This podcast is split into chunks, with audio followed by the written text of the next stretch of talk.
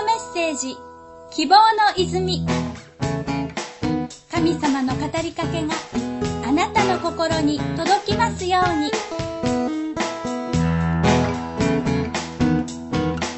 重い荷物を抱えきれずに困っている時手伝いましょうか？と声をかけてくれる人がいたらとても助かりますよね。マタイの福音書11章28節29節。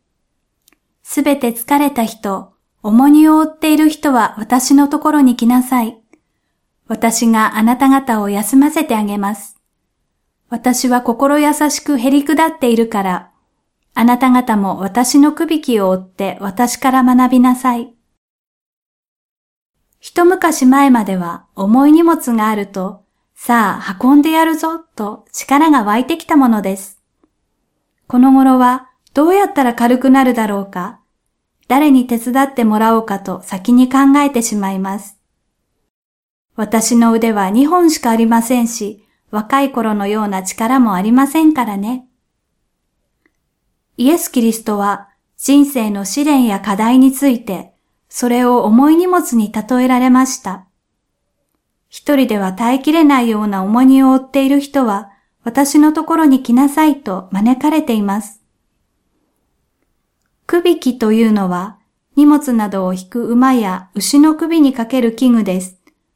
大抵の場合、それは2頭が横に並んで首に取り付けるようになっています。力を出し合い、協力し合って引いていくためです。イエス・キリストは私のところに来て、私のくびきを追いなさいと言われました。どんな時でも、どんなことでも、私があなたと共にそれを追おうと言ってくださっているのです。もはや追いきれない重荷に一人孤独に押しつぶされてしまうことはありません。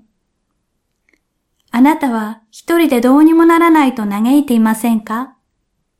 重荷の大きさに打ちひしがれていませんか？イエス・キリストが私のところに来なさいとあなたを招いています。